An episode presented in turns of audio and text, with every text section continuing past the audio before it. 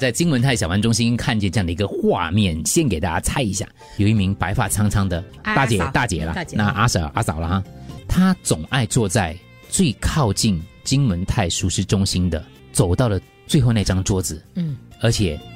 她一个人，常常一个人来，她会买两盘食物，一份自己吃，一份专门用来喂鸟。因为还会坐在最靠近走道的桌子，一边吃饭一边把食物撒在地上，喂食鸽子啊、八哥等等。会不会是他？他也担心说他自己的食物啊，无论是饭、面、汤，什么他都可以喂，顺手喂，对，那就种好。心做坏事喽。嗯，会诶，我你觉得将会会助长那些小鸟自己不会去觅食啊。但就像是嗯，你知道，除了这个所谓的呃一些读者食客，当然也有摊贩讲啦，他什么都喂的啦，也有另外一个摊贩，因为我们记者是非常负责任的，就问了很多摊贩。嗯好，其中一个摊贩就讲了，听说这个阿嫂家里因为亲人离世之后，性格就是有变化了，这个意思。随意喂鸟，他也不理会别人劝说，他每一次都是一个人去用餐，你也不知道他背后发生了什么可故事。能那那些鸟已经变成他的朋友嘞。对，另外一个摊贩黄先生，你看我们记者访问很多摊贩，黄先生就说到了，好我好意劝他嘞，他还讲我说欺负老人家之类的，而且我刚才讲嘞，不是饭面而已嘞，汤什么他也可以这样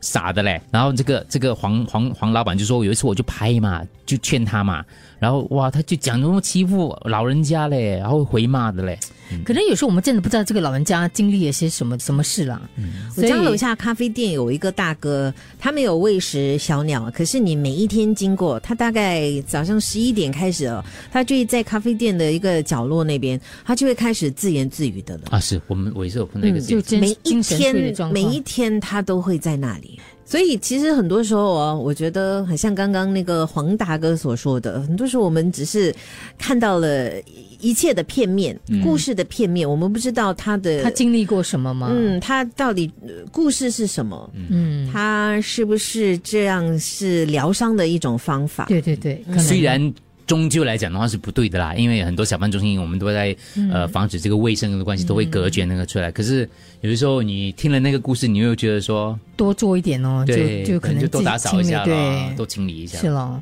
有些时候我我觉得他可能也是一个阶段，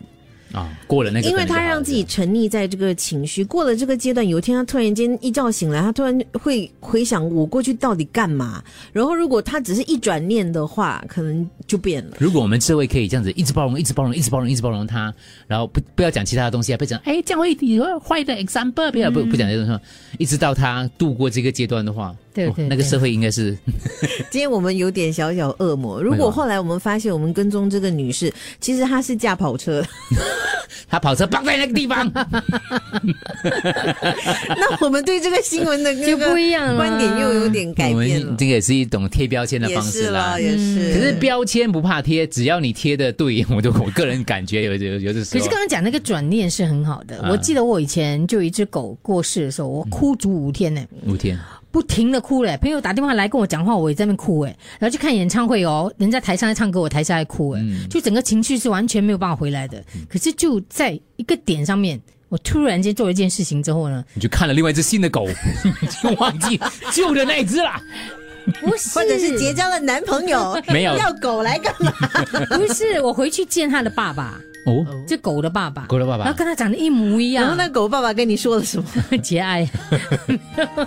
我就突然就觉得他还活着，那我就感觉到哦，OK，他还活着，他没事没事这样，就嗯只是你知道吗？就洗脑洗脑，然后后来就度过了那个嘖悲伤的时候转念了，一念之间。啊对转呢。